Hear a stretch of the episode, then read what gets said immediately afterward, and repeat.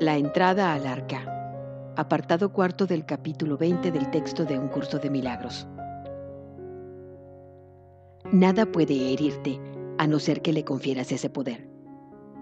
Mas tú confieres poder según las leyes de este mundo, que interpretan lo que es dar, que al dar pierdes. No obstante, no es a ti a quien corresponde conferir poder a nada. Todo poder es de Dios. Él lo otorga, y el Espíritu Santo, que sabe que al dar no puede sino ganar, lo revive. Él no le confiere ningún poder al pecado, que por consiguiente no tiene ninguno. Tampoco le confiere poder a sus resultados tal como el mundo los ve, la enfermedad, la muerte, la aflicción y el dolor. Ninguna de estas cosas ha ocurrido, porque el Espíritu Santo no las ve ni le otorga poder a su aparente fuente. Así es como te mantiene a salvo de ellas. Al no tener ninguna ilusión acerca de lo que eres, el Espíritu Santo sencillamente pone todo en manos de Dios, quien ya ha dado y recibido todo lo que es verdad. Lo que no es verdad, Él ni lo ha recibido ni lo ha dado. El pecado no tiene cabida en el cielo, donde sus resultados serían algo ajeno a éste y donde ni ellos ni su fuente podrían entrar y en esto reside tu necesidad de no ver pecado en tu hermano. El cielo se encuentra en él. Si ves pecado en él, pierdes de vista el cielo, mas contémplalo tal como es, y lo que es tuyo irradiará desde él hasta ti. Tu Salvador te ofrece solo amor, pero lo que recibes de él depende de ti. Él tiene el poder de pasar por alto todos tus errores, y en ellos reside su propia salvación, y lo mismo sucede con la tuya. La salvación es una lección en dar, tal como el Espíritu Santo la interpreta.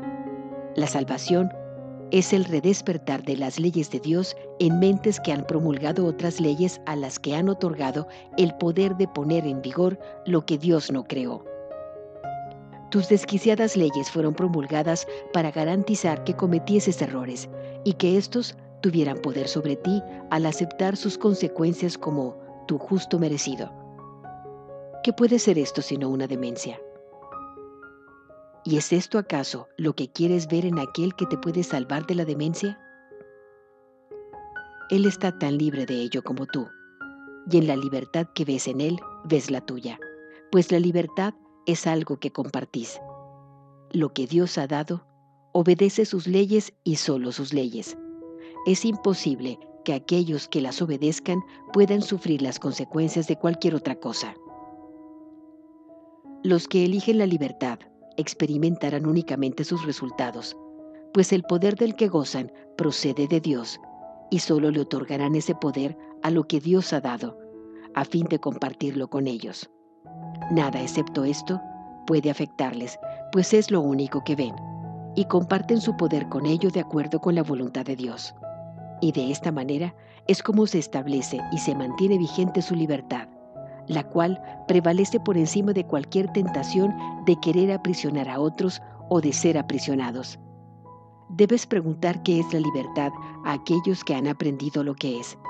No le preguntes a un gorrión cómo se eleva el águila, pues los alicortos no han aceptado para sí mismos el poder que pueden compartir contigo. Los que son incapaces de pecar, dan tal como han recibido.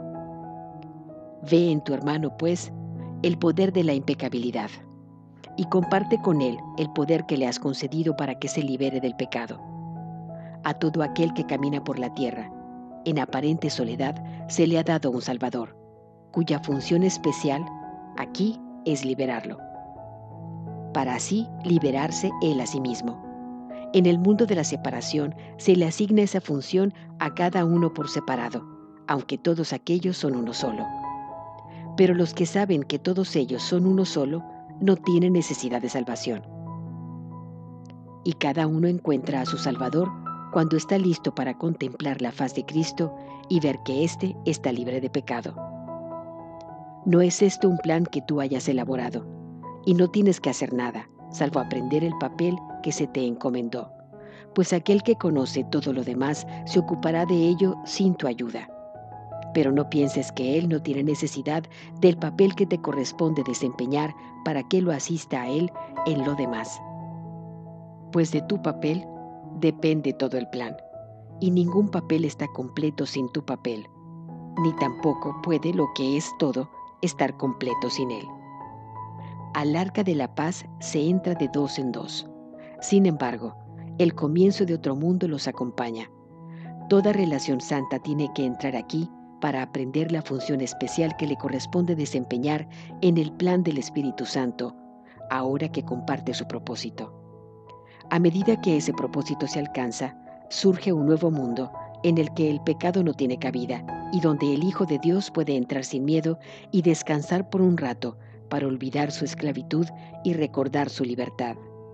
Mas ¿cómo iba a poder entrar a descansar y a recordar si tú no le acompañas? A menos que estés allí, Él no está completo. Y es su compleción lo que Él recuerda allí.